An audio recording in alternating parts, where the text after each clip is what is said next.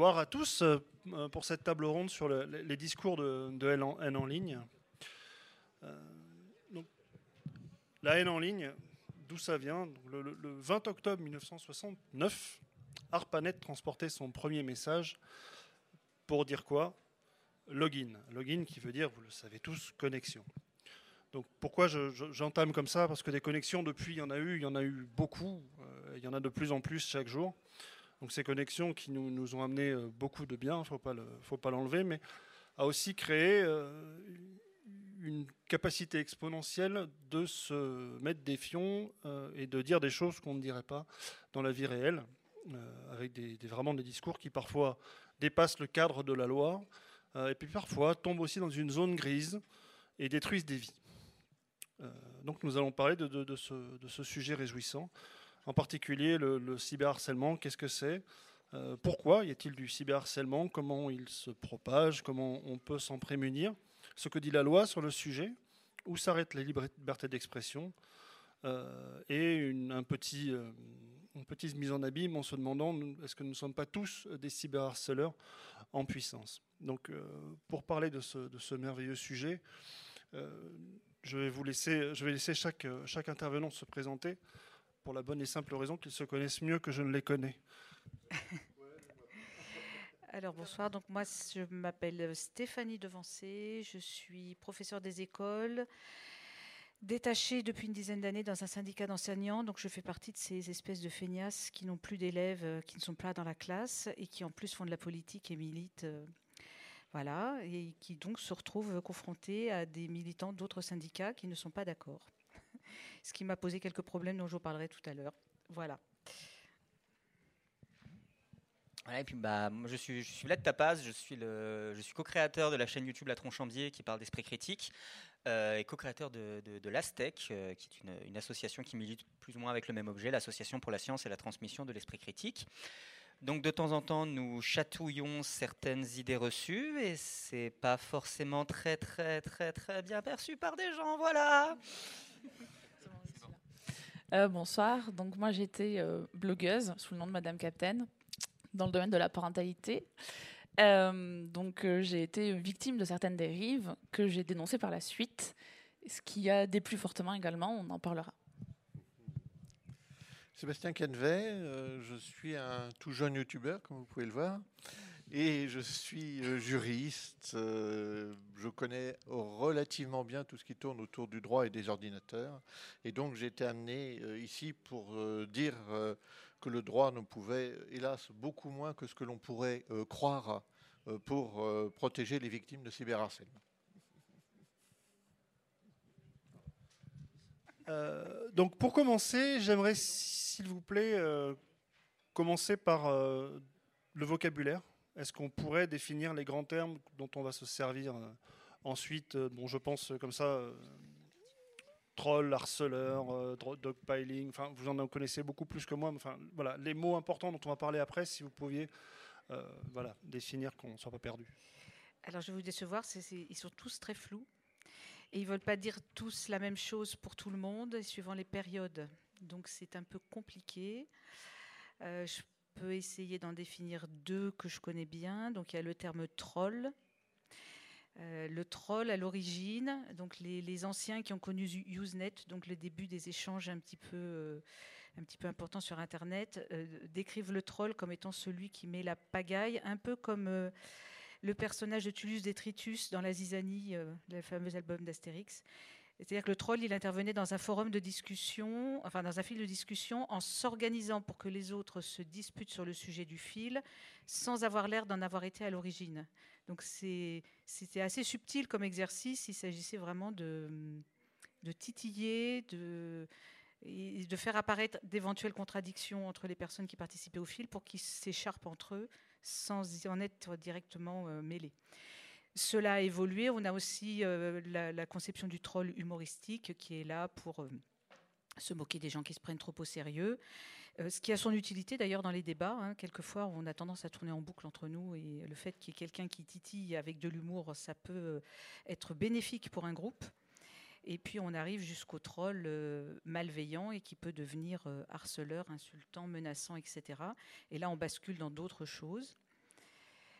Alors sinon, pour le harcèlement, euh, moi j'aime bien ne pas faire de différence entre le harcèlement et le cyberharcèlement. C'est-à-dire que le cyberharcèlement est juste une déclinaison en ligne de ce qui se passe depuis la nuit des temps. On va faire un petit appel à l'ancienneté dans, nos sociétés humaines. Donc il s'agit euh, d'actes répétés euh, qui, visent toujours une même victime. Pour lui nuire, hein, dans l'objectif de, lui nuire, et ça peut, le harcèlement peut être fait par une personne envers une autre personne, ou par un groupe de personnes envers une personne, ou par un groupe de personnes envers un autre groupe de personnes. Voilà. Mais c'est très sommaire et, c'est très fluctuant. Et on a chacun un peu sa définition en fonction de ses expériences. Alors je ne sais pas si on peut avoir des définitions un peu plus euh, juridiques.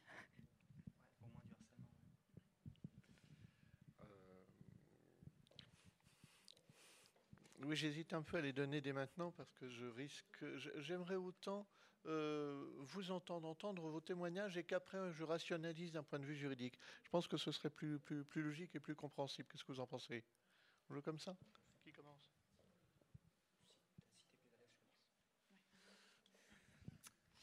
Euh, bon bah du coup alors je vais donner la, la, définition que moi je donne au harcèlement et après je donnerai une autre définition qui est très très connexe mais extrêmement différente à l'échelle individuelle, c'est le dogpiling.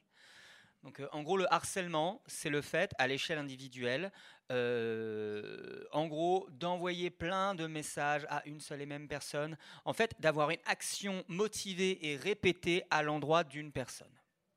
ou plusieurs, mais à ce moment-là, c'est juste plusieurs harcèlements. Le dogpiling, c'est plus subtil. Le dogpiling, c'est quand, au lieu d'avoir une personne qui envoie 1000 messages, en fait, c'est 1000 personnes qui envoient un seul message. Mais en fait, la personne qui à l'arrivée reçoit les 1000 messages, peu importe que ça vienne d'une personne ou que ça vienne de 1000, bon bah en fait la charge mentale euh, elle est identique et j'ai presque même envie de dire qu'elle est pire quand il y a 1000 personnes qui envoient un message. Parce qu'au moins on peut même pas se dire bon bah c'est bon c'est un harceleur. Non non non non. Il y a 1000 personnes qui m'envoient un seul message.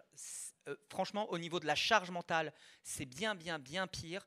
Et euh, quand on travaille sur internet bien plus souvent on est victime de dogpiling que, que de harcèlement et ça, bah, tu pourras le confirmer, mais je crois que juridiquement, on peut rien faire contre ça. Donc, euh, tu, nous diras après, t'inquiète pas.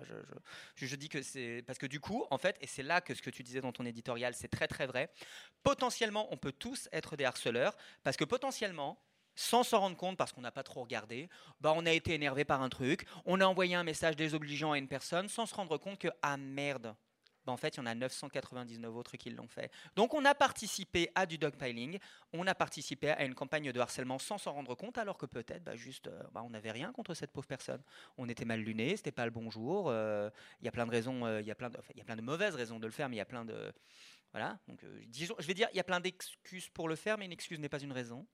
et voilà, peut-être, potentiellement, qu'on a tous, sans s'en rendre compte, participé à une campagne de dogpiling un jour ou l'autre c'est possible. Donc il euh, faut être très très vigilant à ça. Quand on est sur Internet, euh, on n'est pas tout seul. Tu, que, tu veux que, j'en parle? Alors moi, c'est, moi, c'est, un petit peu différent parce que je, bah, peut-être après les définitions et puis après on parle de nos expériences. Ouais, bah vas-y. Ah, le doxing, très très juste. Donc, euh, moi, je vais rajouter une notion qu'on appelle le doxing, qui est en fait l'acte de révéler les informations personnelles des personnes qui décident de, d'agir sous pseudonymat. Euh, parce que l'anonymat sur Internet euh, est illusoire, on parle de pseudonymat, parce que l'anonymat est, impossible. Donc on parle de pseudonymat. Et donc le doxing, c'est le fait de révéler euh, quand une personne choisit, bah, par exemple, Vled Tapas, et on va dire, ah ben en fait, il s'appelle Éric Dupont, euh, et il vit à Paris dans le 6e arrondissement. et euh, voilà. Et du coup, on, révèle des informations privées personnelles sur les gens et ça s'appelle le doxing et c'est un des outils du cyberharcèlement. Donc, sur la base de cette définition, est-ce que euh, tu, vas en parler du, de, ce que le droit en dit? Donc, tout d'abord, il ne faut pas toujours croire, hélas, que le droit peut nous protéger très très facilement. Pour une raison, une raison première, c'est tout simplement que euh, nous avons la chance d'être dans une démocratie, dans un état de droit, et que nous bénéficions tous d'une présomption d'innocence. C'est quelque chose d'important. C'est-à-dire que c'est à la victime, qui est déjà forcément mal à cause de ce qui lui arrive, de devoir ressasser, ressortir tout un tas de choses dont elle sait pertinemment qu'elle a été victime, et elle va essayer euh, d'obtenir une condamnation. Et euh, Stéphanie nous racontera que bah, euh, ce n'est pas toujours un, chemin de tourpeau et que de temps en temps, on, échoue à faire condamner les personnes qui sont pourtant responsables. Alors, ça, c'est une première remarque.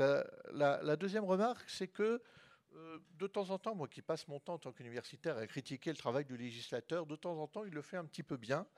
Et euh, on a la chance d'avoir euh, un certain nombre d'outils juridiques qui sont relativement cohérents pour lutter contre tous ces comportements. Je pense par exemple, bah, notre vieille euh, infraction d'injure et de diffamation, ça, ça date de la loi de 1881, une bonne vieille loi de 1880 qui est toujours, euh, toujours, toujours actuelle, parce qu'elle a été modernisée pour tenir compte des nouvelles technologies, c'est la loi sur la liberté de la presse, qui a été, adaptée dans les années 60 à la, radio, dans les années 80 à la télévision, puis dans les années 2000 euh, à Internet l'injure et la diffamation, ça fait partie de ces euh, poursuites que l'on peut utiliser pour tenter de lutter contre les harceleurs, contre les personnes qui font du, doxing. Attention, euh, Valérie, euh, Stéphanie en parlera davantage que moi. Il s'agit d'un droit très particulier, avec une procédure très particulière, et si un jour, j'insiste ça à chaque fois, j'aurais aimé te connaître avant pour te donner ce conseil. Il faut faire très attention et ne pas confier ça à un avocat généraliste.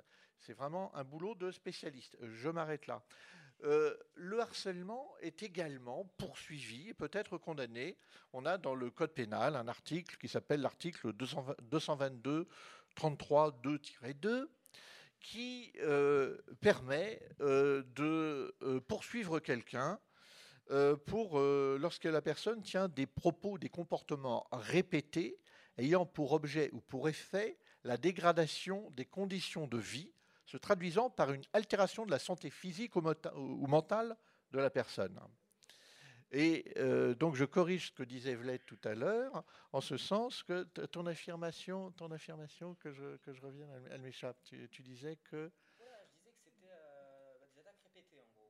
Ah oui, les attaques répétées par plusieurs personnes. Hein. Voilà, tout à fait. Alors, justement, si euh, euh, le même article du Code pénal permet justement hein, de poursuivre, mais c'est une, réforme récente, je ne me souviens plus quand ça a été fait, c'est en 2019, je crois, réforme de 2019. Oui, oui, tout à fait. Et, lorsque le, harcèlement peut venir d'une même personne, ou de différentes personnes euh, sous l'instigation d'une seule personne, voire de diverses personnes, même sans que quelqu'un soit à, l'origine du harcèlement, du moment que les diverses personnes qui harcèlent sont, au courant qu'il y a un harcèlement. Donc ça, c'est quelque chose de tout à fait précieux. Euh, j'ai euh, d'autres choses à dire, mais je préfère le garder pour tout à l'heure.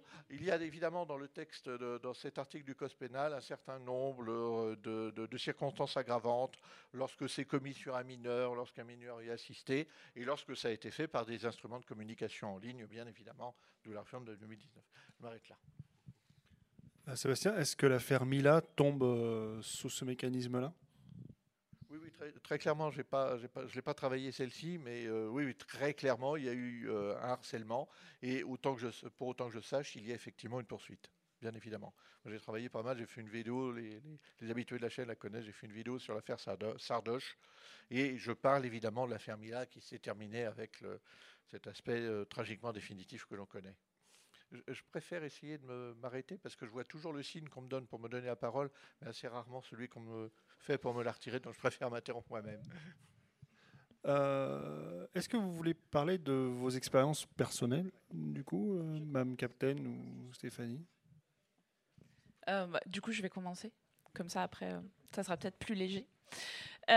donc, je vais essayer de résumer très brièvement parce qu'évidemment, euh, le harcèlement, c'est sournois, c'est insidieux, ça se construit petit à petit.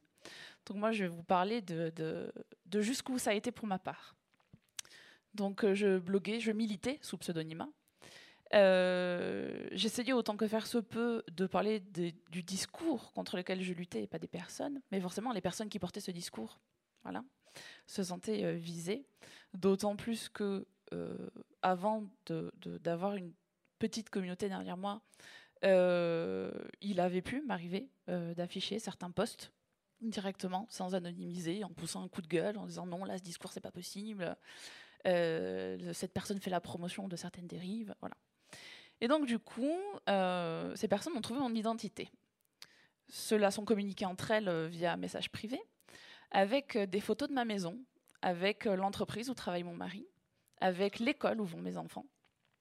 Et, un jour, j'ai reçu un MP m'appelant par mon vrai prénom et me nommant toutes ces informations en disant Maintenant, ça suffit, tu vas arrêter. J'ai screené ce message et je l'ai partagé en story en mode Bon, ben regardez Regardez euh, ces, mamans bienveillantes, l'envers du décor, ce qui se passe.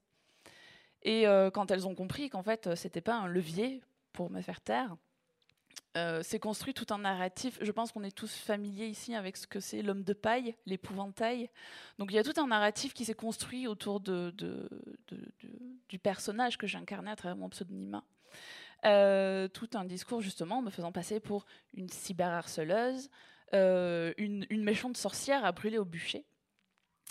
Et euh, c'est allé jusqu'à des influenceurs dans le milieu de la parentalité, avec lesquels j'ai discuté et qui m'ont dit, mais tu sais, en m'appelant par mon prénom, ça fait deux ans qu'on accumule des informations sur toi, ça fait deux ans, on est en train de se rassembler à plusieurs personnes, et, euh, et en fait, par un moyen ou par un autre, on va te faire taire. Et ce message-là, précisément cette conversation-là, adjointe à l'accumulation de tout ce qui s'était passé pendant des mois et des mois avant ça, m'a poussé à une tentative de suicide. Tentative de suicide qui a été niée. Euh, quand j'ai quitté les réseaux sociaux, les, les soutiens que j'avais sur les réseaux sociaux ont été elles-mêmes harcelés à leur tour, jusqu'à ce qu'elles me désavouent et jusqu'à ce qu'elles se rallient au narratif qui avait été créé autour de Madame Captain. Donc c'est d'aller très loin, et ça ne s'est pas arrêté là, puisque du coup, euh, après ma tentative de suicide, j'ai eu le plaisir de recevoir un courrier des services sociaux, euh, parce que nous avions été signalés à l'ASE. Donc l'ASE, c'est l'aide sociale à l'enfance. Donc on a eu un signalement des services sociaux, et l'enquête s'est conclue la semaine dernière. Donc ça, c'était en octobre, ma tentative de suicide. Et ça s'est conclu la semaine dernière. Ça s'est très bien conclu. Les services sociaux, euh, on est tombé sur des gens formidables. Et ça s'est conclu sur euh, l'assistante sociale et la puricultrice qui nous disait qu'on avait été une parenthèse rafraîchissante dans leur carrière.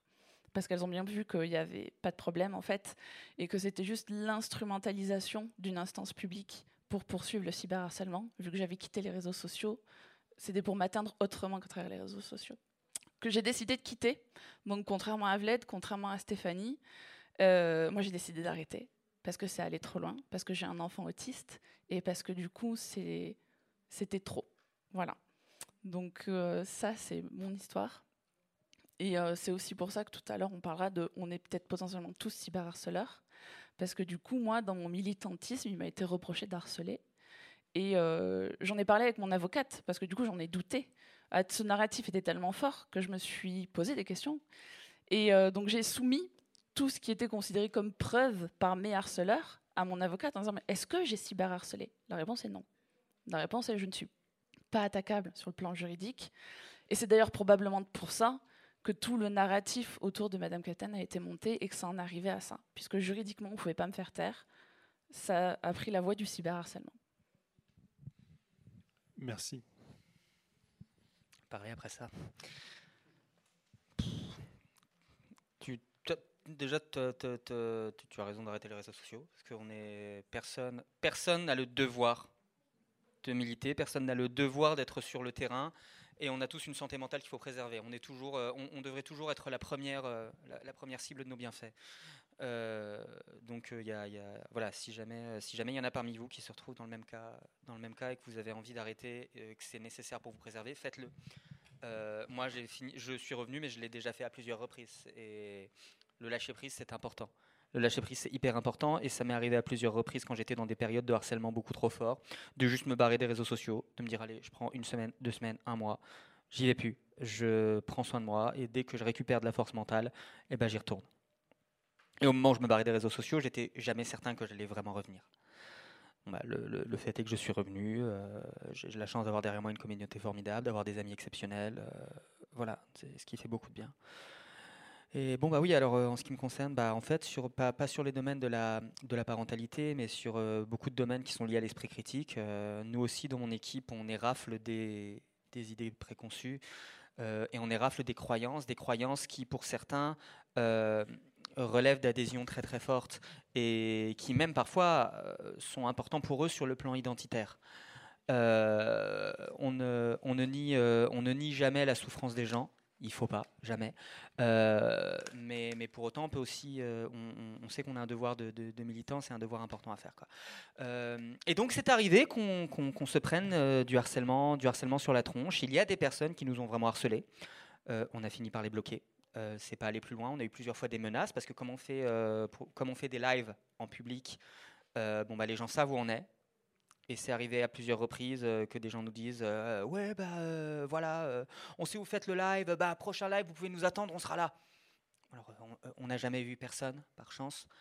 mais on a toujours cette petite, quand on fait des lives en public, on a toujours cette petite, ce petit truc dans la tête de ouais, mais si on tombe sur un qui est un peu plus, un vénère que les autres, ça peut arriver.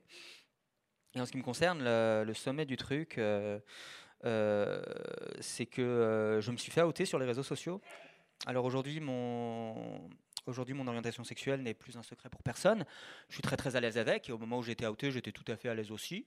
tous mes proches étaient au courant.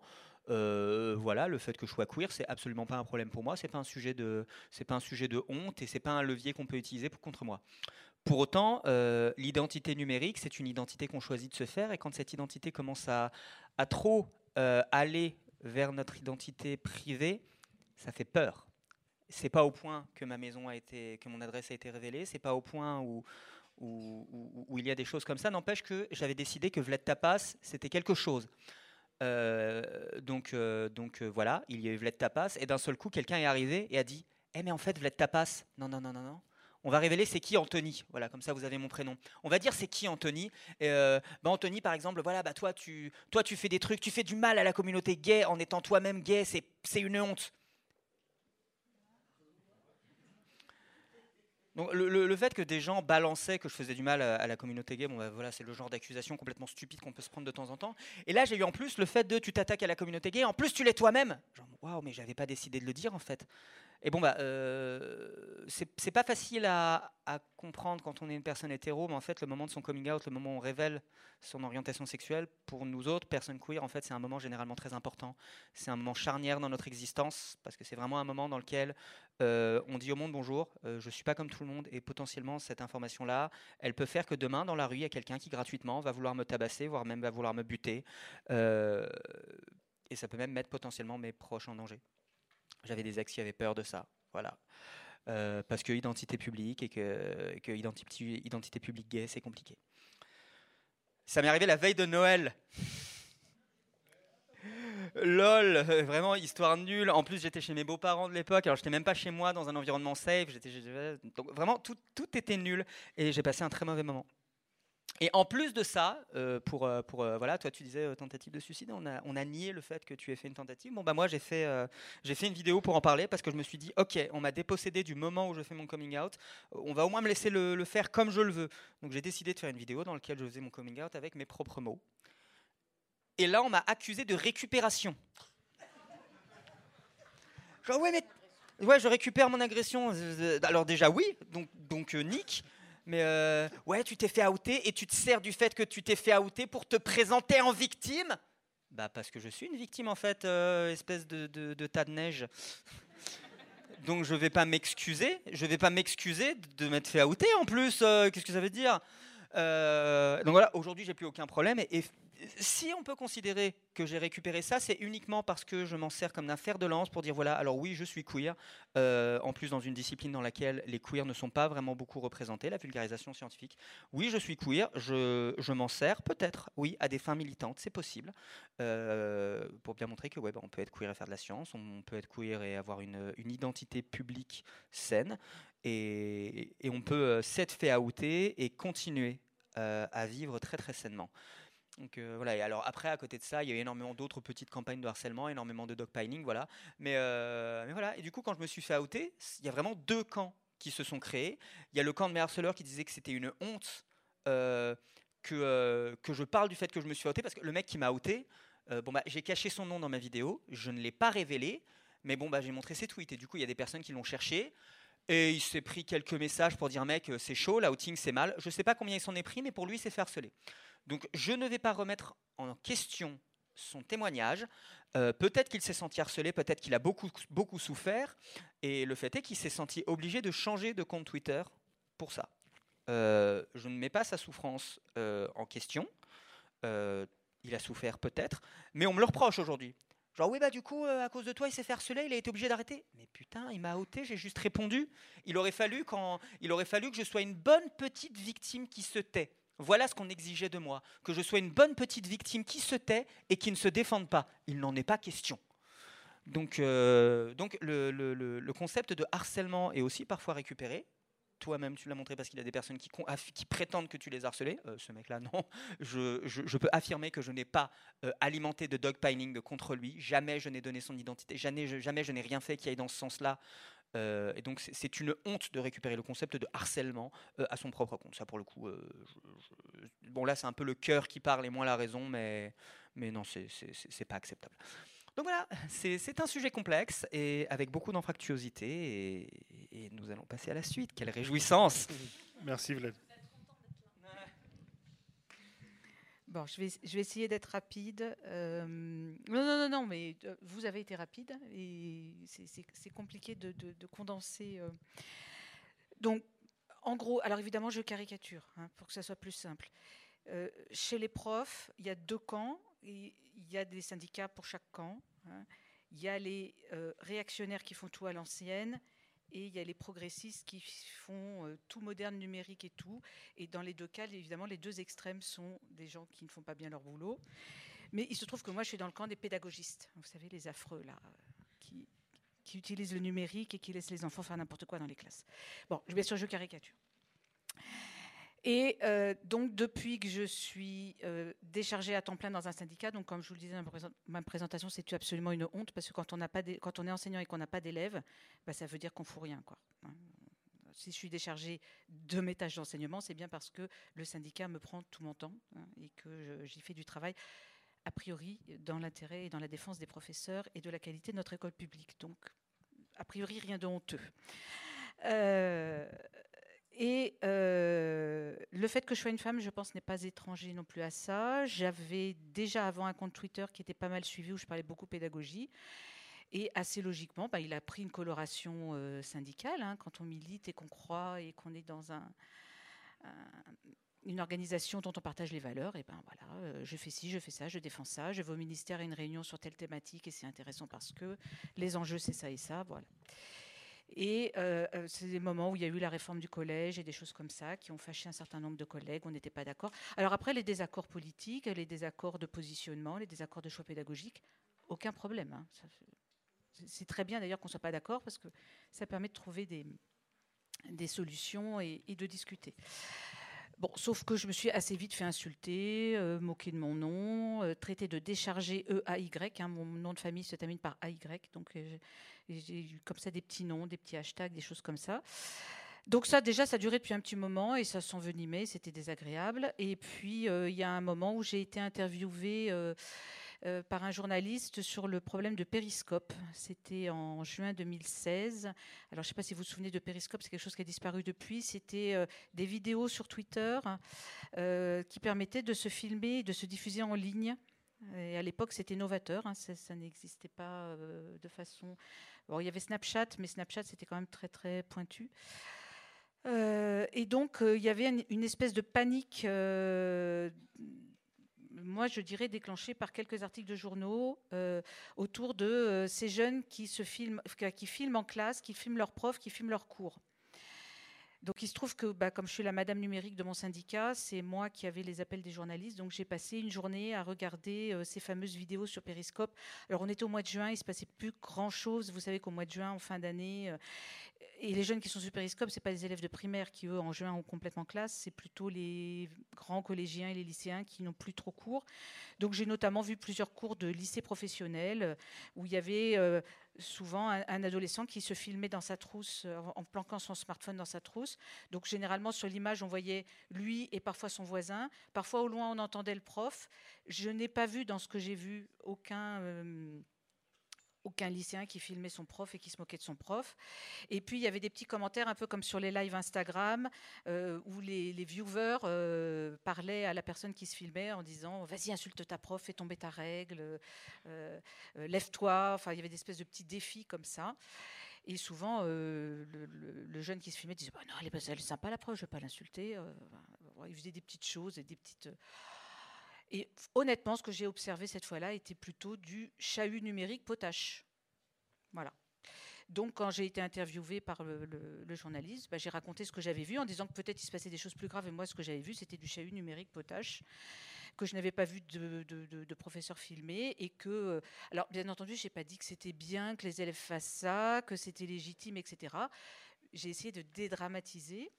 Et puis, moi, les retours que j'avais euh, dans un syndicat, on a des retours du terrain. Euh, donc, je me suis informée. On n'avait pas de retour spontané. Donc, je me dis, il ne doit pas y avoir un gros problème. Parce que quand les collèges et les lycées sont à feu et à sang, on a des coups de fil au syndicat. Là, on n'en avait pas. Et euh, les, collègues auprès desquels je me suis interrogée m'ont dit, bah non, ça se gère bien. Parce qu'en plus, sur Periscope, ils se filment même. Donc, ils se font choper très vite. Donc, bah, on, les, on, les, convoque dans le bureau, on dit que filmer en classe, c'est pas possible. éventuellement, menace de conseil de discipline si ça se reproduit. Et généralement, ça se gère très, très bien. Enfin, il n'y avait pas de, ça ne veut pas dire qu'il y avait zéro souci, mais il y avait des soucis complètement gérables. Et d'ailleurs, à ma connaissance, malgré tout ce qui a été dit à l'époque, il n'y a pas eu de gros drames, fort heureusement, euh, liés, à cet usage. Et donc, mes détracteurs sur Twitter euh, ont euh, partagé massivement l'article en me faisant dire ce que je ne disais pas dans l'article, mais vous savez que sur Twitter, on ne lit pas les articles de journaux. Hein. Euh, on, lit le titre et puis les commentaires qui sont faits dessus.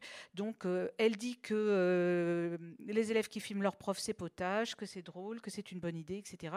Et je me suis pris une vague de harcèlement euh, collectif. Alors certains ont fait plusieurs messages, mais plein n'ont fait qu'un seul message, de gens que je ne connaissais ni d'Ève ni d'Adam, en plus donc de mes harceleurs récurrents qui me disaient que j'étais euh, irresponsable, une syndicaliste euh, qui faisait honte à son métier. et j'avais le hashtag ta gueule devancée que vous pouvez trouver sur Internet. J'ai documenté un petit peu ça. Et là, j'ai ressenti ce que ça fait, de se recevoir plein de messages, de dire qu'est-ce que j'ai fait de mal, et on se dit, bah, j'ai fait un truc de mal, forcément, enfin, quand plein de gens vous tombent dessus.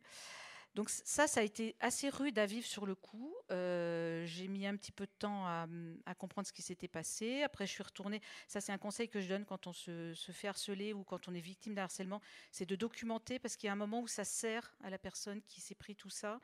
Même si elle veut pas porter plainte et tout, ça peut lui servir de comprendre et de relire avec du recul et ça peut aussi aider une victime de dire ne, t'en occupe pas, euh, ferme, ton téléphone. Et moi, je m'occupe de regarder ce qu'il y a et de documenter ce qu'il y a éventuellement de sérieux pour qu'on puisse en reparler quand la, crise est passée.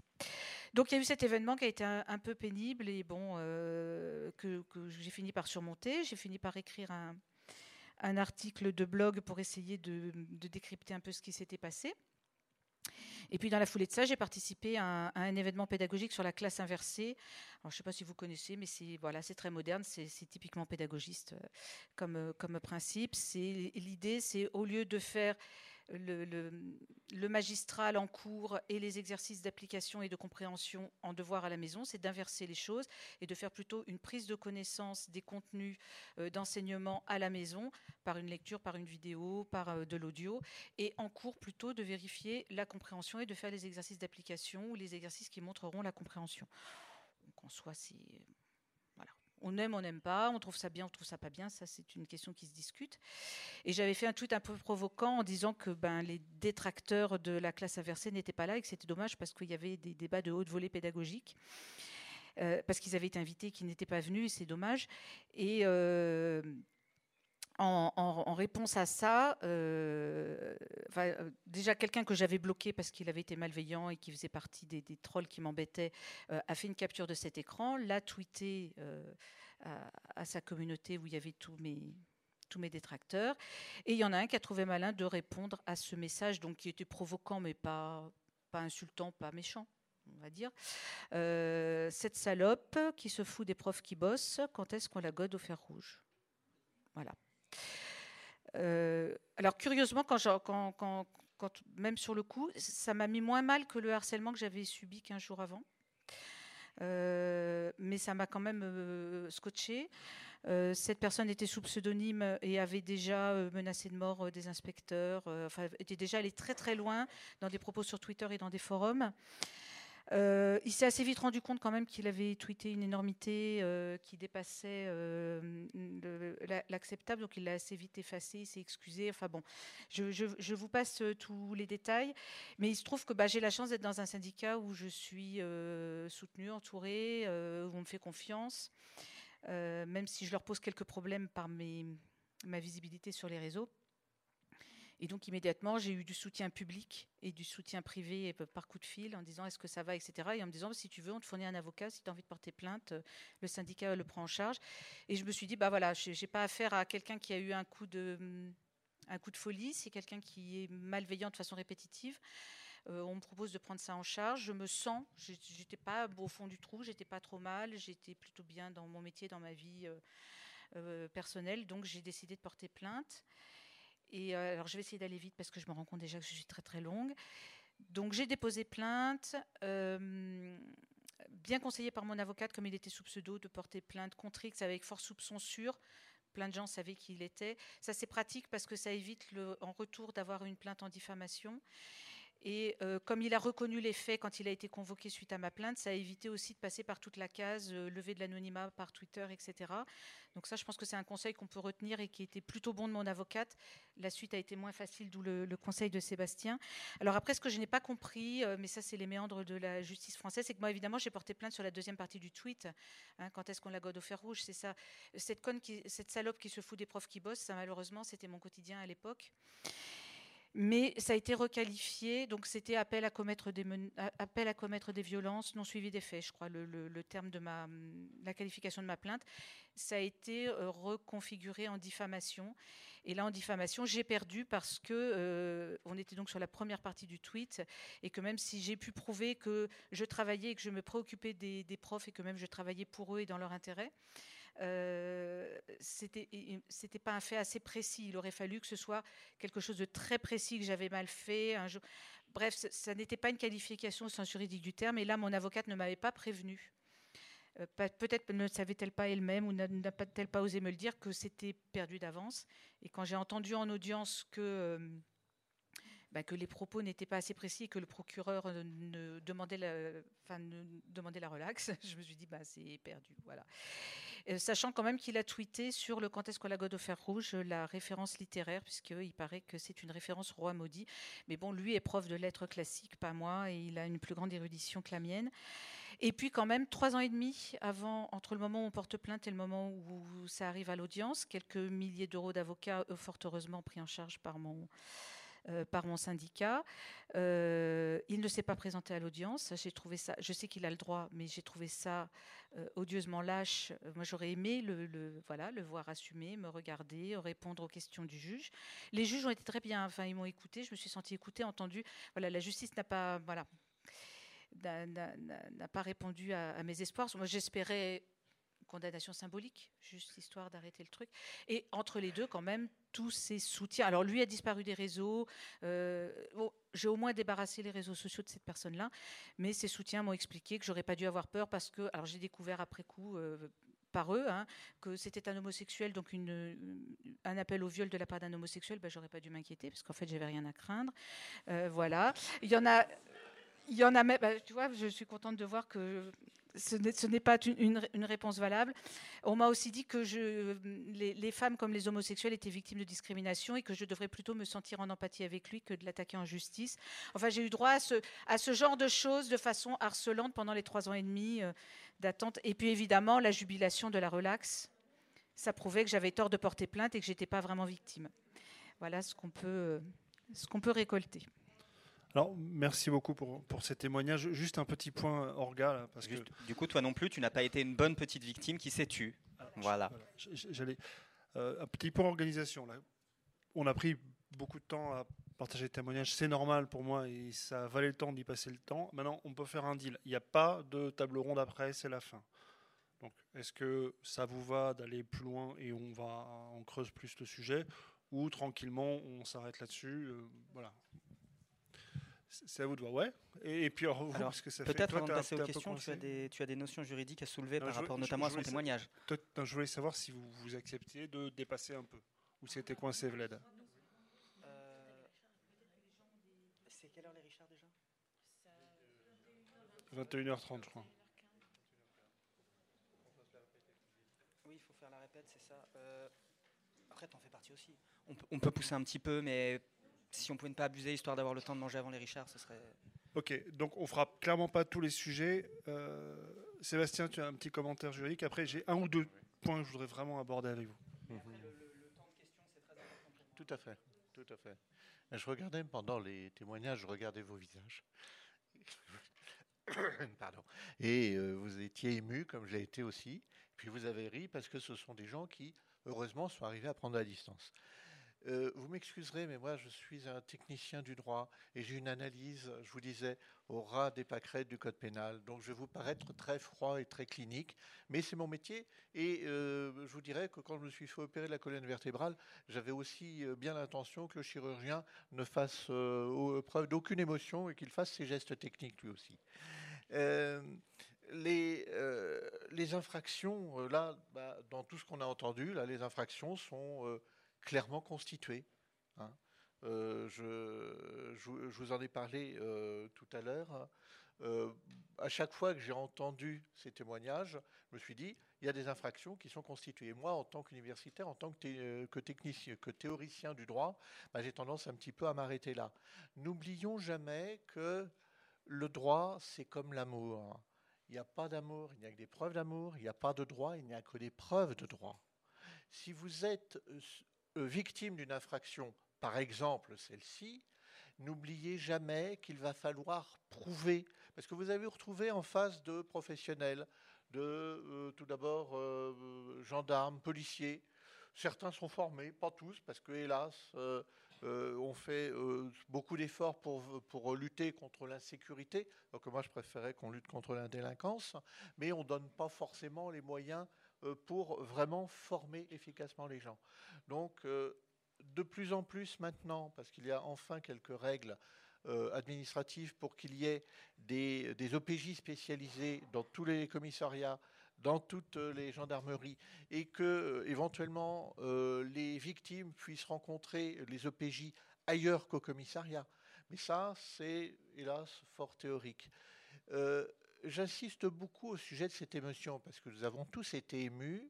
Et n'oubliez jamais que euh, le personnel politique joue sur ces émotions pour faire passer, son message, souvent, hélas, de plus en plus répressif, que ce soit à droite ou à gauche. Hein, je ne tiens pas un propos politique. Et je voudrais vous parler, par exemple, de la loi, je crois que c'est la loi euh, de 2021, qui a suivi l'assassinat de Samuel Paty. Ben, cette loi de, de, enfin, pas la loi euh, qui, a, suivi, ou plus exactement, c'est un, article de cette loi qui est venu réprimer euh, le euh, fait de faire une menace de mort. C'était la moindre des choses de réagir, de poursuivre et de condamner les auteurs de ces horreurs. Mais l'ennui, pour moi, juriste, c'est quelque chose, les menaces de mort, ça existe depuis très longtemps. Ça existe depuis pratiquement, depuis plus de 140 ans. Notre vieille loi de 1881 sur la liberté de la presse le réprimait déjà.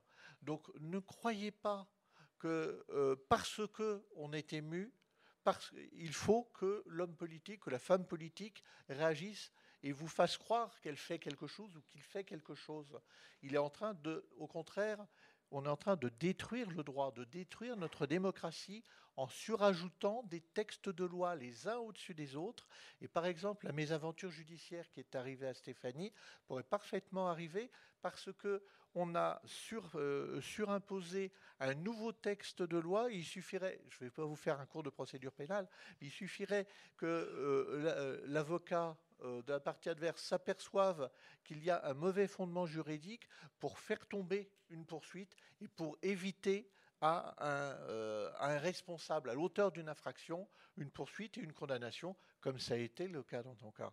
Voilà, je, m'arrête là parce qu'une fois de plus, euh, le, mauvais travail judiciaire est encore un de mes, dadas. Vous voyez en quoi je suis froidement technique, j'en suis désolé.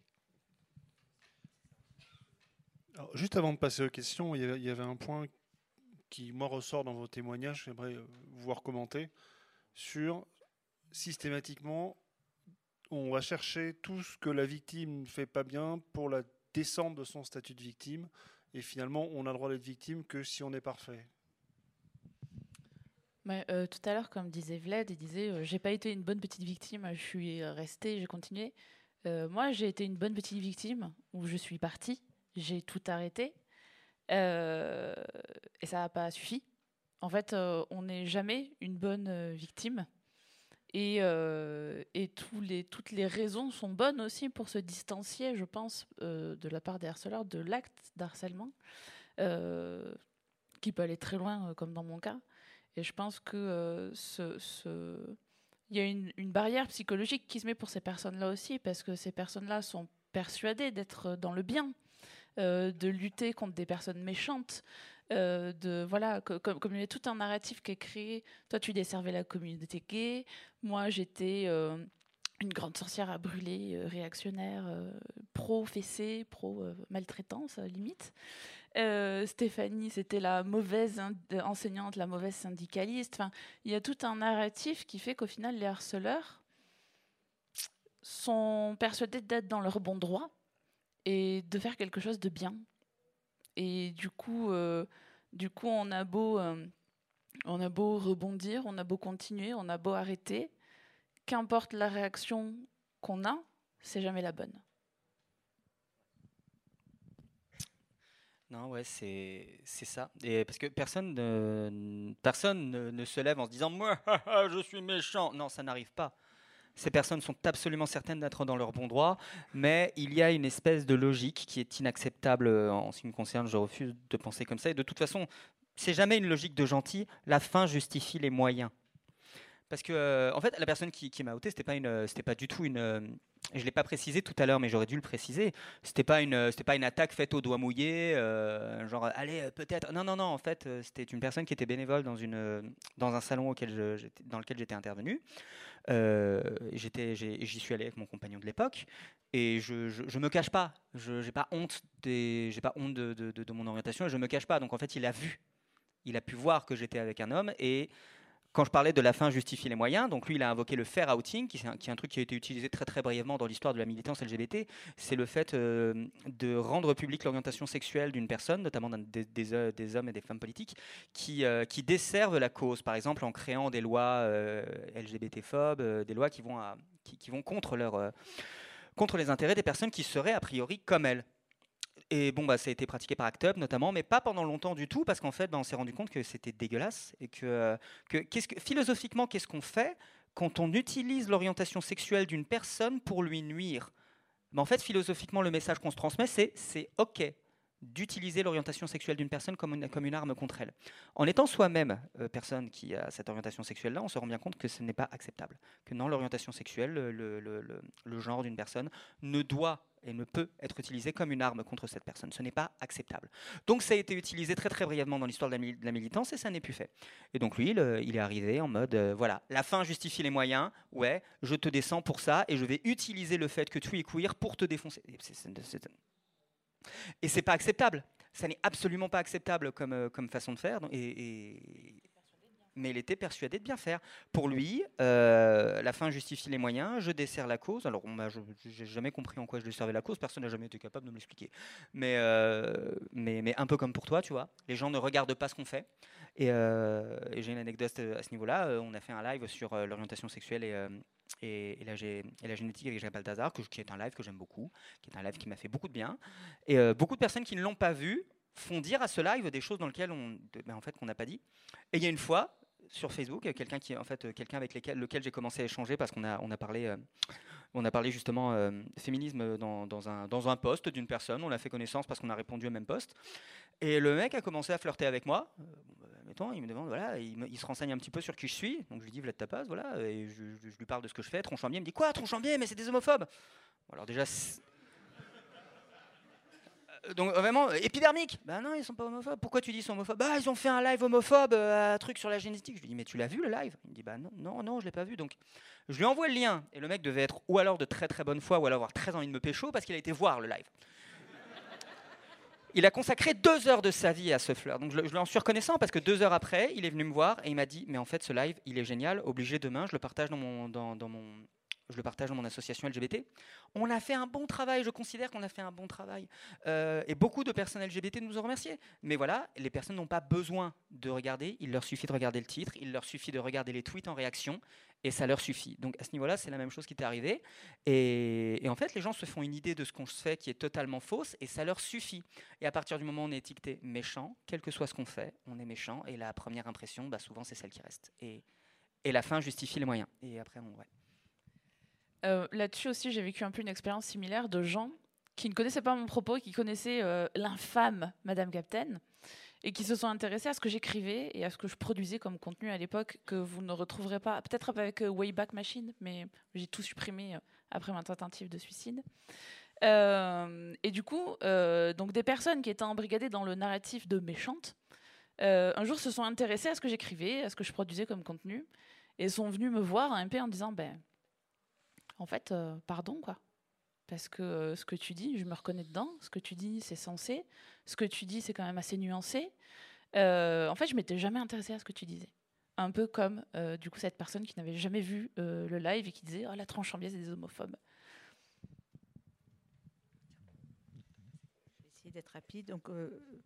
Première leçon, ne jamais croire sur parole, même quelqu'un en qui on a confiance dans ce genre de choses, et avant d'aller faire des remarques, vérifier par soi-même, ou si on n'a pas le temps de vérifier, bon, ça peut de faire des remarques. Hein. On a tous du temps précieux qu'on n'a pas à perdre forcément.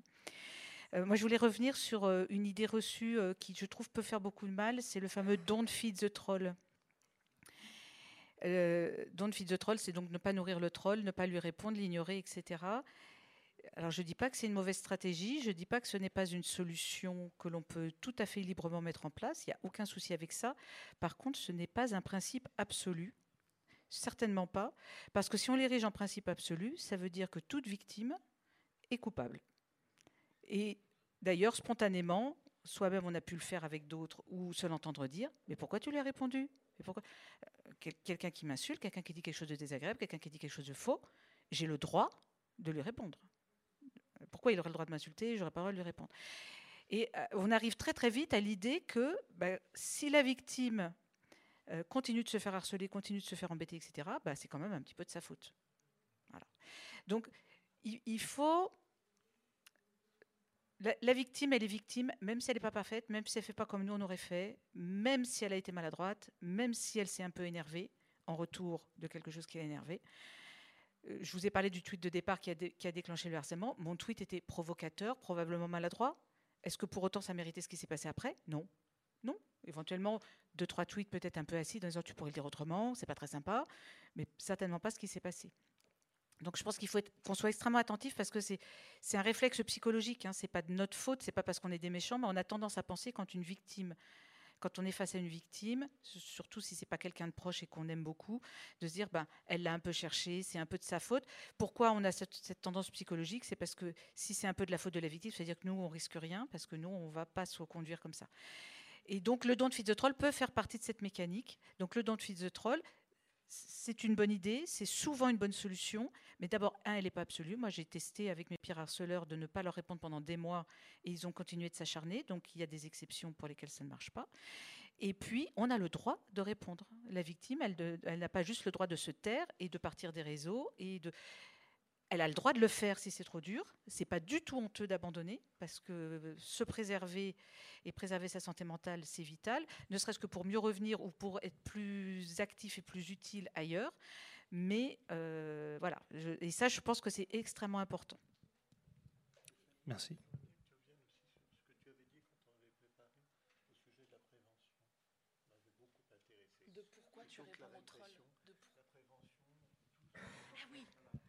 Oui, oui, oui, oui, très important aussi, e- effectivement, rapidement. Euh, le don de feed the troll, il faut penser aussi à quelque chose. C'est quand on ne répond pas à un troll, à quelqu'un d'agressif, à quelqu'un qui tient des propos insupportables. Là, je pense aussi, puisqu'on est dans le discours de haine, à des propos éventuellement racistes, euh, homophobes, etc. C'est qu'il ne faut pas oublier qu'on ne se préoccupe pas que de la personne et de ce qui peut nous arriver à nous, mais il y a plein de lecteurs hein, qui n'interviennent pas et qui sont des lecteurs curieux. Parmi eux, il peut y avoir des jeunes, il peut y avoir des personnes concernées, etc. Et quelquefois, répondre euh, au, troll ou au message agressif, c'est recadrer pour les autres. C'est-à-dire, on sait que lui, on ne va pas le faire changer d'avis, on sait que lui, on va peut-être même le relancer, mais dire ce que tu dis là est inacceptable, ce que tu dis là est illégal, ce que tu dis là est insupportable pour moi. Je ne dis pas qu'il faut rentrer dans une surenchère et dans une longue discussion, mais un, deux, trois messages bien sentis, éventuellement énervés, pour recadrer euh, ou pour euh, remettre d'aplomb une fausse vérité ou des choses comme ça. Il ne faut pas oublier que sur les réseaux, notamment publics, type Twitter, euh, on a des lecteurs passifs qui sont influencés par ce qui se partage et qui se font aussi une opinion sur la base de ce que dit notre agresseur et ce que nous répondons nous. Alors, ça, ça, pousse aussi à l'exigence de la clarté de nos propos, de leurs mesures. Ils peuvent être agacés, mais en évitant d'être dans l'illégalité ou dans l'injure. Et une dernière chose aussi, sur laquelle on est tous les trois d'accord, personne, absolument personne, ne mérite de se faire harceler.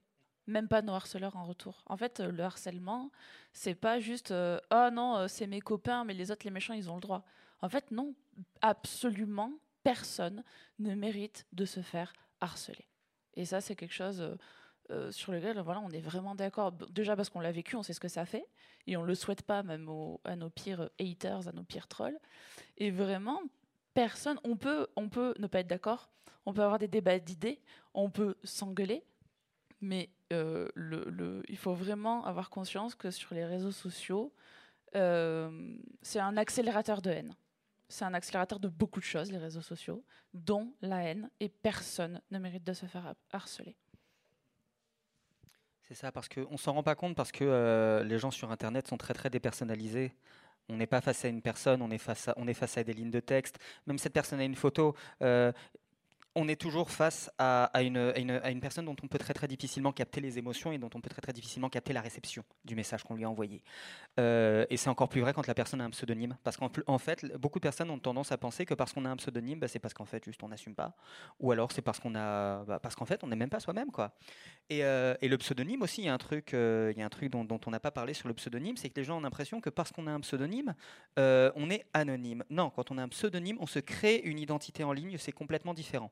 Euh, une personne qui a un pseudonyme va intervenir plusieurs fois. En intervenant plusieurs fois, elle va se créer une identité. Et donc, en fait, elle n'est pas anonyme. C'est juste, voilà, en étant Vled Tapas, je ne suis pas anonyme. En plus, vous voyez à quoi je ressemble. Il y en a qui ont un pseudonyme, on ne voit pas à quoi ils ressemblent. N'empêche qu'à partir du moment où ils ont posté 10, 20, 30, 100, 1000 messages, eh ben, on peut voir un petit peu qui ils sont. On a des éléments sur qui ces personnes sont. Et ce n'est pas véritablement de l'anonymat. L'anonymat, ce serait à chaque fois ça change de pseudo, à chaque fois ça change d'IP, à chaque fois ça change de paf, paf, paf, paf, paf. Là, éventuellement, peut-être, on pourrait commencer peut-être éventuellement à parler d'anonymat. Mais non, ce n'est pas ça l'anonymat. On, parle d'identité numérique. Ce sont deux notions qui sont complètement différentes. Et l'identité numérique, c'est quelque chose de totalement légitime qu'il faut prendre en compte en fait. Et, et aussi, ce n'est pas parce que vous êtes sous pseudonyme que vous n'êtes pas une personne. Et que vous êtes euh, d'ailleurs protégé contre la loi. Euh, je vous ai parlé beaucoup de répression, euh, parce que c'est euh, ce que l'on voit tous. Et je voudrais insister aussi sur la prévention. La prévention, j'aimerais autant que mes, amis, mes anciens étudiants qui, qui sont devenus magistrats ou, avocats ou avocates qui s'occupent du pénal, j'aimerais bien qu'ils soient au chômage, qu'il n'y ait plus d'infraction. Mais ça, c'est purement imaginaire. J'aime beaucoup, j'ai beaucoup d'imagination, mais euh, de temps en temps, il faut aussi redescendre sur Terre, avoir le principe de réalité. Il ne faut pas oublier que nous pouvons tous être des harceleuses et des harceleurs. C'est pas parce que quelqu'un nous déplaît, c'est pas parce qu'on essaye d'expliquer à quelqu'un qu'il est en train de faire fausse route qu'il faut qu'il arrête de raconter des conneries. Et puis maintenant que je me suis rapproché pas mal de, la sphère sceptique avec le, succès récent de ma chaîne, eh bien, je fais très attention. Et tu le disais l'autre jour quand on préparait, je crois, euh, Stéphanie, euh, l'intervention d'aujourd'hui, tu disais Avant de réagir, je commence par regarder si la personne, quelqu'un d'autre, lui a déjà dit la même chose. Parce que si une demi-douzaine de personnes ou 50 personnes lui ont déjà dit ça, si c'est quelque chose d'un petit peu désagréable, un petit peu incisif, bah, je serais, si je suis la 51e personne, je pourrais me retrouver sans le vouloir, avec la meilleure intention du monde, me retrouver moi aussi dans la peau du harceleur. Donc là aussi, la pédagogie, et heureusement que le REC est là pour nous. On prend quelques questions? On a le temps? Ok, alors, euh, une petite euh, explication technique. Pour ceux qui sont proches, ils auront le micro. Pour ceux qui sont plus loin, soit ils se lèvent et ils viennent, soit ils parlent très fort, soit ils prennent le risque de ne pas être entendus dans la captation. Je commence.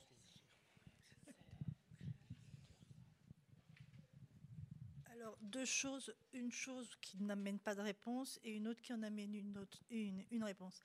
La première chose, c'est que euh, j'ai assisté tout à l'heure à une autre, un autre, euh, comment, une autre table ronde qui indiquait qu'effectivement, on a toujours tendance à accuser les victimes parce qu'on n'a pas envie de se sentir qu'on peut être la prochaine victime. Euh, la deuxième chose, c'est que les observateurs qui sont extérieurs, qui lisent, est-ce que le fait de vous envoyer ou de, contrer en retour ce qui est dit par des messages positifs, en MP ou en peut faire peut aider ou pas.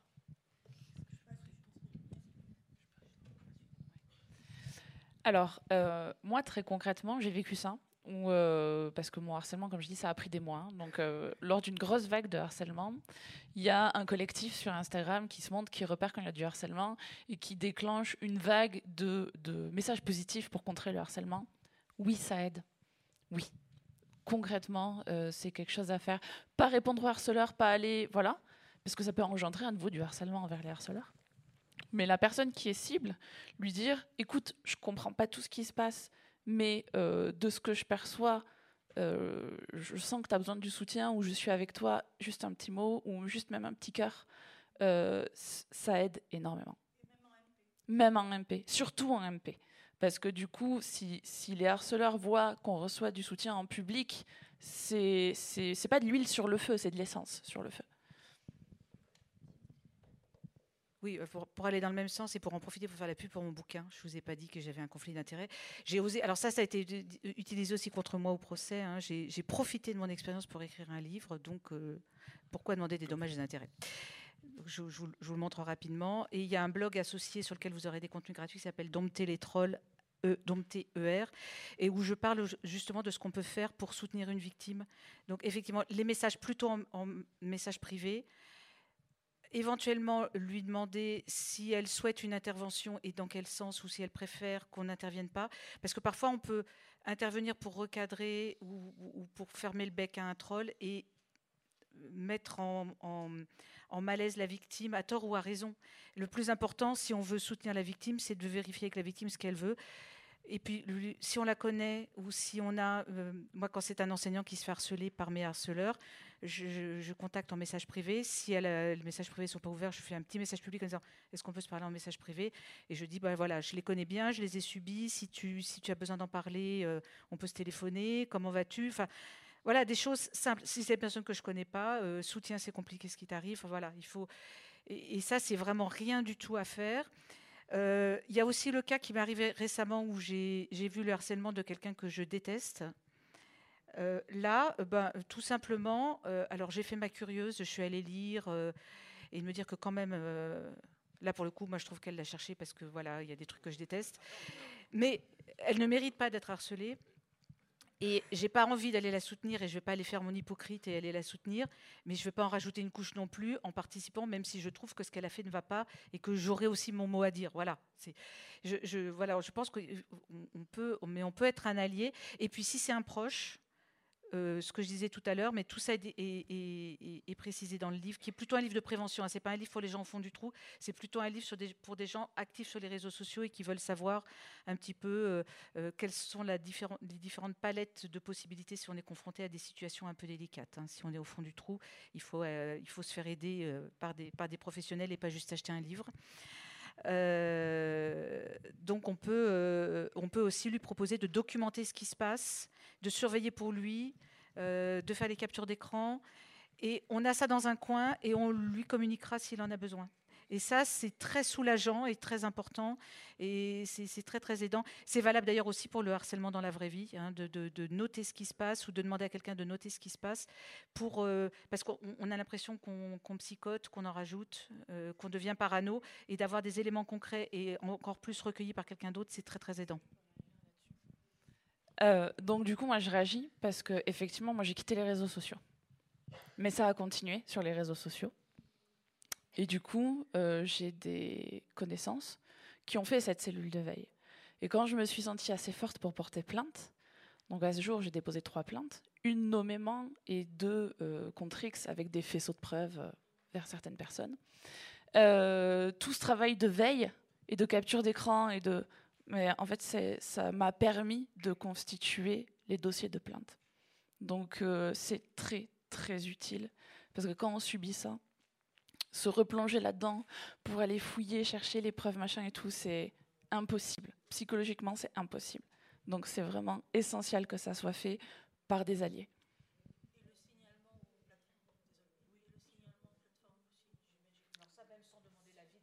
Oui, voilà, c'est ça, franchement, parce que, parce que bah, les personnes qui harcèlent, très très souvent, elles harcèlent pas une seule personne. Il y a, y a quand même des profils. hein. Euh, on dit on peut tous être harceleurs pot- potentiels, n'empêche qu'il y en a qui sont harceleurs euh, patentés, quoi. Ouais, ouais, ouais, quasi, quasi professionnels. Ouais. Il y, a- un côté, il un côté très très showbiz.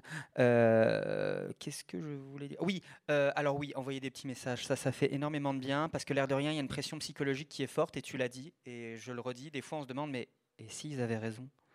Quand mille personnes viennent pour vous dire, ouais, tu fais du mal aux, aux gens, tu fais du mal, t'es une mauvaise personne.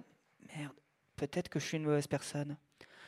Euh, alors le fait d'avoir de l'autre côté euh, mille autres messages qui viennent pour nous dire non non mais franchement je te soutiens euh, c'est bien ce que tu fais c'est important en fait c'est- salutaire c'est absolument nécessaire. Par contre si vous le faites faites-le pour la personne. Ne le faites pas en attendant une réponse ou en attendant ou, ou- en attendant euh, euh, qu'on vous donne un sucre parce que ça c'est arrivé. Je veux dire des personnes qui, qui m'ont envoyé des messages pour me soutenir. Et bon bah moi j'avais pas la force de revenir sur cette histoire à ce moment-là. Genre vraiment de, dire juste répondre merci des fois c'est dur. Mais le lire ça fait du bien. Et euh, deux jours après ouais t'aurais pu répondre quand même ouais t'as pris la grosse tête. Non mais tu fais ça pour qui en fait? Voilà tu fais ça pour qui? Pour toi ou ça t'est arrivé aussi? Ouais bah voilà Alors, euh, moi, ça m'est arrivé donc euh, le jour même où j'ai fait ma tentative de suicide. Voilà, donc j'avais certains soutiens, celles qui m'ont désavoué par la suite, qui m'ont euh, qui m'ont inondé de messages toute la journée, qui m'ont voilà, dont une en particulier à laquelle je pense, qui m'a dit mais qu'est-ce que tu veux, de quoi tu as besoin? Et Je lui dis mais j'ai juste besoin que machin truc et bidule arrête. Et ça a fini en post Instagram à la demande de Madame Captain. Et du coup, j'avais rien demandé. J'avais rien demandé. Et donc en fait, elle était venue pour elle pour pouvoir dire quelque chose là-dessus pour pouvoir euh, montrer comme elle était un bon soutien. Mais du coup, ça s'est transformé à sa demande à elle. Du coup, je poste ça. Et j'ai dit, mais moi, j'ai rien demandé. Et, vraiment, quand vous envoyez des messages de soutien, quand vous voulez, il a raison, Vled, n'attendez pas un sucre ou euh, réfléchissez à qu'est-ce qui vous motive à le faire. Est-ce que du coup, c'est pour... euh, parce que là, dans, dans ce que j'ai vécu, c'était clairement des personnes qui cherchaient à afficher à quel point elles étaient euh, des soutiens, à quel point tout ça pour 24 heures après, après avoir subi 24 heures de harcèlement intensif, euh, retourner complètement leur veste pour coller au narratif euh, dominant, on va dire. Donc oui, interrogez aussi votre démarche de soutien pour être sûr de soutenir les personnes, parce qu'il n'y a rien de pire quand vous êtes au fond du trou, d'avoir des gens qui le vendredi disent on est avec toi, tu pourrais venir chez moi si tu veux te reposer, loin de tout ça et tout, et le lendemain disent ah non mais en fait elle était vraiment méchante, pardon j'ai eu tort. Ah oui, et puis juste des fois, désolé, mais les messages, on les voit pas. Parce que euh, dans les 1000 messages gentils, les 1000 messages gentils qu'on reçoit, ils sont mélangés aux 1000 messages méchants. Et juste à ce moment-là, on n'a pas la force de les lire. Euh, on regarde pas, parce qu'en fait, il faut qu'on se préserve. Alors, juste le faire, oui, parce qu'il y a de fortes chances quand même qu'on tombe dessus. Parce que dans ces moments-là, on va pas se mentir, on psychote et on actualise nos pages euh, toutes les deux secondes. Euh, c'est un mécanisme qui, qui- est complètement normal. Je veux dire, c'est pas sain, mais on le fait, on le fait tous. On va pas commencer à, s'en vouloir de le faire parce que c'est normal. Mais, mais ouais, juste des fois, le, message où il est lu, on vous répond parce qu'on a la force et que, ne- vous nous faites du bien. En fait, les messages, les messages comme ça, ça fait du bien. Donc, euh, donc vraiment, il faut pas hésiter à le faire. Si vous le faites, si vous le faites pour, pour les victimes, bien sûr. Donc ça nous fait du bien. Mais des fois, on ne peut pas les lire parce qu'ils sont noyés. euh, pour le meilleur ou pour le pire, malheureusement. Des fois, on ne peut pas répondre parce qu'on n'a pas la force. Donc, bah, dans ces cas-là, bah, désolé, désolé et merci. Ouais. Ça, à partir du moment où on est des personnes publiques, c'est très compliqué.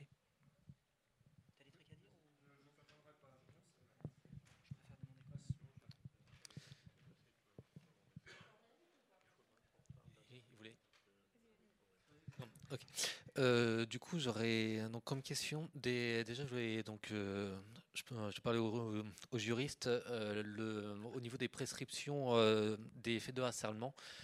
ça, jusqu'à combien d'années on peut porter plainte après les faits de harcèlement? Euh, je voulais, alors ça n'a pas été euh, précisé ou j'ai pas entendu, euh, quand au niveau des victimes, au niveau des messages, l'ai je l'ai vu sur des victimes qui euh, cyberharceler, les injonctions au procès, c'est comment dire, les- c'est pas à vous de demander aux victimes de faire un procès, c'est à elles de savoir si elles ont la force de le faire ou pas. Ensuite, pour les, euh, je ne sais pas si, si vous, vous êtes allé en commissariat, parce que vous avez, euh, vous êtes passé par un avocat, donc je ne sais pas si vous êtes allé en commissariat. Euh, je ne sais pas si du coup le- les policiers qui, qui vous ont accueilli, est-ce qu'ils ont tenté, enfin involontairement, de minimiser les faits que vous avez subis vous avez de la chance. Et euh, dernière chose, euh, par rapport, enfin suite à ça, euh, est-ce que vous avez, enfin pas forcément des impressions ou quoi que ce soit sur une fois que les euh, qu'on porte plainte, les euh, les moyens mis en œuvre pour la justice pour enquêter et requérir des que la justice requiert des preuves elle-même et le nombre de dossiers classés sans suite? Alors, puisque je tiens, puisque tiens le micro, je vais essayer de répondre rapidement. Donc, j'ai été très bien accueillie au commissariat, mais je sais que ce n'est pas le cas de tout le monde. Donc, moi, ça s'est bien passé. Pas de minimisation, au contraire, euh, l'officier m'a dit ah, c'est un prof qui vous a écrit ça. Donc, il a pris ma plainte, il l'a enfin, fait au mieux. Euh, tu confirmeras, mais pour les faits de harcèlement, c'est six ans. Euh, par contre, tout ce qui est diffamation, injure, c'est trois mois, donc il ne faut pas se gourer. Il vaut mieux prendre un avocat parce que si on ne se constitue pas partie civile, c'est classé sans suite. Ça, c'est pour les moyens de- de- de- d'enquête, etc. Moi, mon affaire aurait été classée sans suite euh, s'il n'y avait pas eu constitution de partie civile. Alors, je ne sais pas exactement à quoi ça correspond, mais mon si j'avais pas eu d'avocate, je l'aurais pas su et j'aurais reçu l'avis qu'elle était classée sans suite au moment où c'était trop tard pour me constituer partie civile. Euh, parce que pour le coup, moi, comme c'était requalifié en diffamation, j'avais que trois mois. Donc, ça- ça- trois mois, ça passe très très vite. Euh, il faut savoir aussi que euh, les captures d'écran suffisent pour aller déposer une plainte, mais ne suffisent pas du tout comme preuve. Donc il faut de toute façon payer un huissier qui va attester. Alors pourquoi ça suffit pas? Parce que c'est très facile à manipuler. hein. Faire une fausse capture d'écran, c'est très facile. Donc c'est normal, hein, je trouve ça légitime. Mais donc il faut prévoir des frais d'huissier qui vont aller constater l'existence du tweet. Moi, dans mon cas, le tweet avait été supprimé, donc il a fait 80 pages de constat pour montrer les réactions au tweet, pour prouver que le tweet avait bien existé. Euh, et c'est du boulot, parce que même si je lui avais donné quelques indications, c'est du boulot. Je ne sais pas combien ça a coûté, puisque c'est pas moi qui ai, payé, mais euh, ça a forcément un coût, et c'est normal, parce qu'il a travaillé pour ça. Euh, Est-ce que j'ai fait le tour des questions auxquelles je peux répondre? Moi, j'ai porté plainte donc sur la, lenteur du système juridique. Pour moi, l'acte de porter plainte, c'est l'acte final.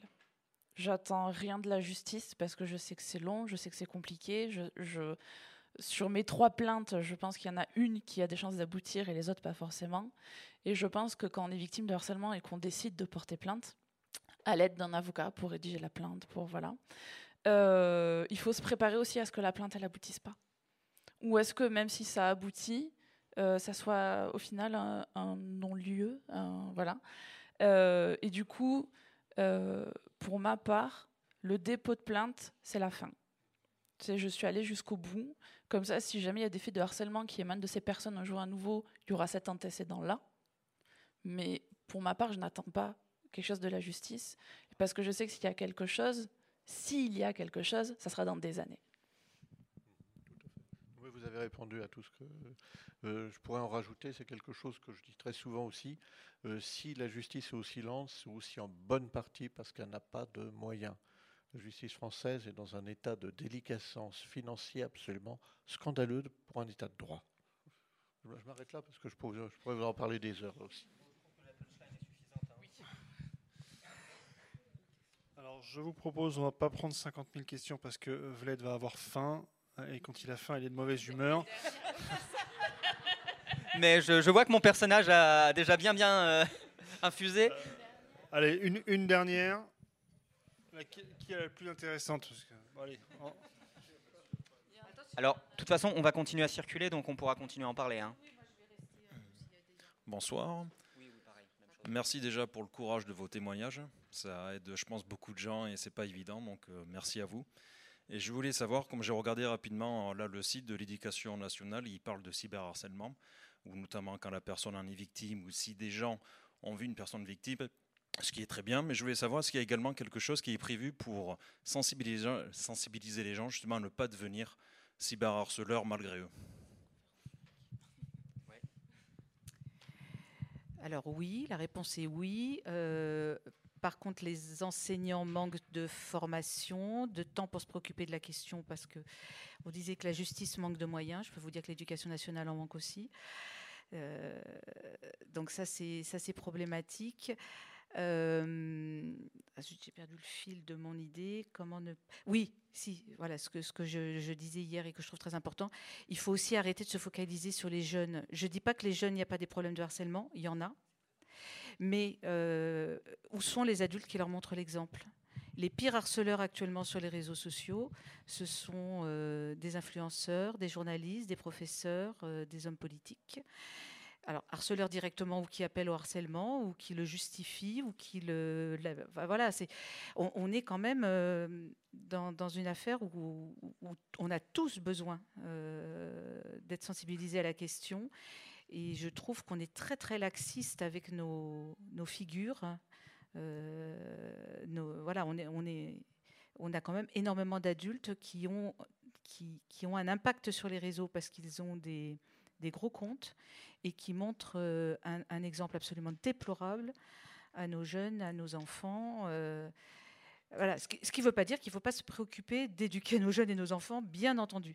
Mais si on commençait par balayer devant notre porte et par ne pas accepter et par recadrer euh, et peut-être par retirer notre admiration à des gens qui se comportent de manière ignoble sur les réseaux, ça pourrait être un début de solution. J'ai des noms. Et euh, du coup, faut faire, je, fais le parallèle avec tout ce qui est euh, harcèlement de rue.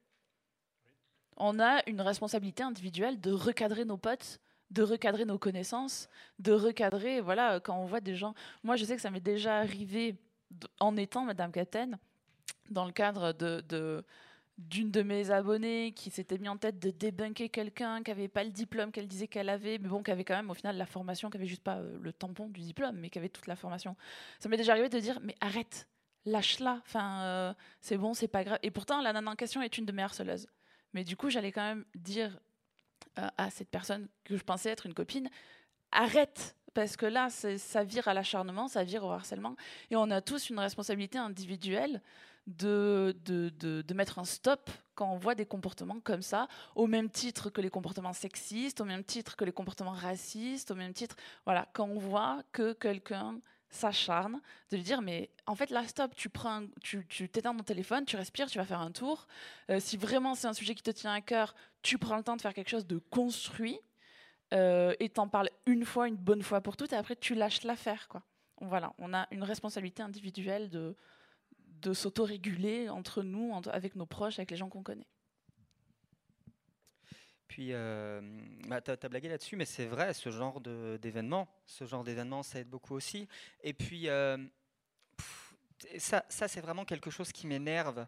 mais c'est terrible de dire aussi, avoir le, bah, en fait, réussir à prendre le courage de parler quand on réussit, quand c'est le moment, quand les choses sont passées. et parler pour ceux qui n'arrivent pas à parler, excellente remarque. ou qui ne sont plus là. Ou qui ne sont plus là, malheureusement. rechercher la justice et, puis éduquer Éduquer, bien entendu. Éduquer, euh, chercher à éduquer les autres, mais aussi chercher à s'éduquer soi-même en s'interrogeant sur nos propres comportements, notamment sur nos propres comportements en ligne, parce qu'on parlait du fait d'éduquer les adultes. L'une des raisons pour lesquelles les adultes ont besoin d'être euh, d'être éduqués par rapport à leur comportement en ligne, c'est que bah, euh, bah, en fait c'est nouveau. C'est nouveau et nous-mêmes on, apprend en même temps. Alors, euh, du coup, nous, on apprend en même temps. Et après, qui va apprendre aux jeunes? Ils vont apprendre tout seuls, évidemment. Les jeunes, de plus en plus tôt, ils ont des tablettes. Euh, mes nièces sont bien plus douées euh, avec des tablettes que moi, je l'étais il y a ne serait-ce que 10 ans. alors qu'elles sont, elles sont, elles sont toutes jeunes. Donc voilà, les jeunes sont beaucoup sur les, les jeunes sont beaucoup sur les tablettes, les jeunes sont beaucoup sur les réseaux. donc il faut les accompagner là-dedans. si on veut les accompagner, il faut aussi qu'on se forme nous-mêmes. C'est très très important réussir à trouver le courage de parler, bien sûr, parler pour nous, parler pour les autres. Euh, parce que oui, il y a un truc, ça on l'a, l'a, pas forcément beaucoup dit, mais bon bah ça, ça s'est peut-être vu parce que c'est, vrai que bah, voilà. Euh, reconnaître, qu'on est une victime, c'est dur, c'est très très difficile et c'est interprété par beaucoup comme un aveu de faiblesse. Euh, ça n'en est pas un, mais on est humain et on le prend tous comme ça. Il y a énormément de personnes qui, en disant oui, je suis victime, ont la sensation de se placer dans une position de faiblesse c'est difficile à reconnaître. Euh, parce que, comme on l'a dit encore, euh, euh, le, fait qu'on blâme les victimes, c'est aussi pour essayer de récupérer un petit peu de contrôle. Je vais prendre un exemple très très très très commun. ouais, mais en même temps, elle l'a cherché. T'as vu comment elle s'habillait court? Quand on fait ça, qu'est-ce qu'on se dit? Si moi je m'habille pas court, ça va pas m'arriver. C'est une espèce de tentative de récupérer le pouvoir et de se dire non, ça arrive aux autres. Ça n'arrive pas qu'aux autres. Et il faut réussir à prendre conscience que ça n'arrive pas qu'aux autres. C'est vraiment la première étape. Et, puis bah, j'ai l'impression que c'est ce que j'ai le plus dit sur ce salon, mais aussi apprendre à penser contre soi-même. Euh, c'est très important. On est tous des harceleurs potentiels. Euh, on est tous des dogpilers euh, potentiels. Parce que c'est vrai que des fois on réagit à chaud, même sur un message qui nous outrage on va avoir envie de répondre et bah voilà, on va potentiellement devenir le harceleur. Euh, c'est difficile, mais voilà, penser contre soi-même, c'est très important. Et, arrêter de blâmer les victimes. Il faut, vraiment arrêter de blâmer les victimes. Parce qu'il y a un truc que je vous prédis, j'en suis sûr, c'est que cette intervention que nous avons fait aujourd'hui va être utilisée contre nous pour dire qu'on a encore instrumentalisé notre statut de victime pour faire parler de nous et pour faire notre beurre. Je vous le prédis et pour vendre, voilà, pour vendre ce livre, pour vendre ce livre, pour faire des vues, on trouvera quelque chose. On trouvera quelque chose. Voilà. Voilà. Et, peut-être toi, pour faire dire, bah voilà, tu étais là pour te faire bien voir, euh, oh là là. Euh, voilà. Bien sûr, ce qui est vrai, ce qui est vrai. Voilà. Bah, oui, bravo. Voilà, la haine trouve toujours un chemin.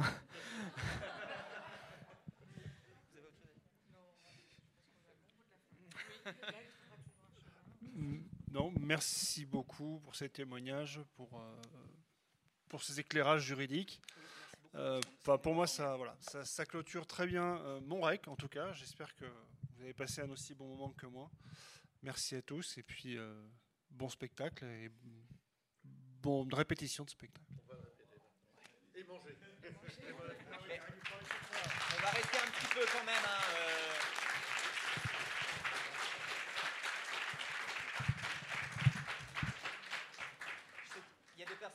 peut-être pas trop parler quand il y avait du monde. On va rester dans le coin si vous avez envie besoin de parler. Euh... Voilà. Justement, la remarque qui était intéressante. Est-ce qu'on peut également...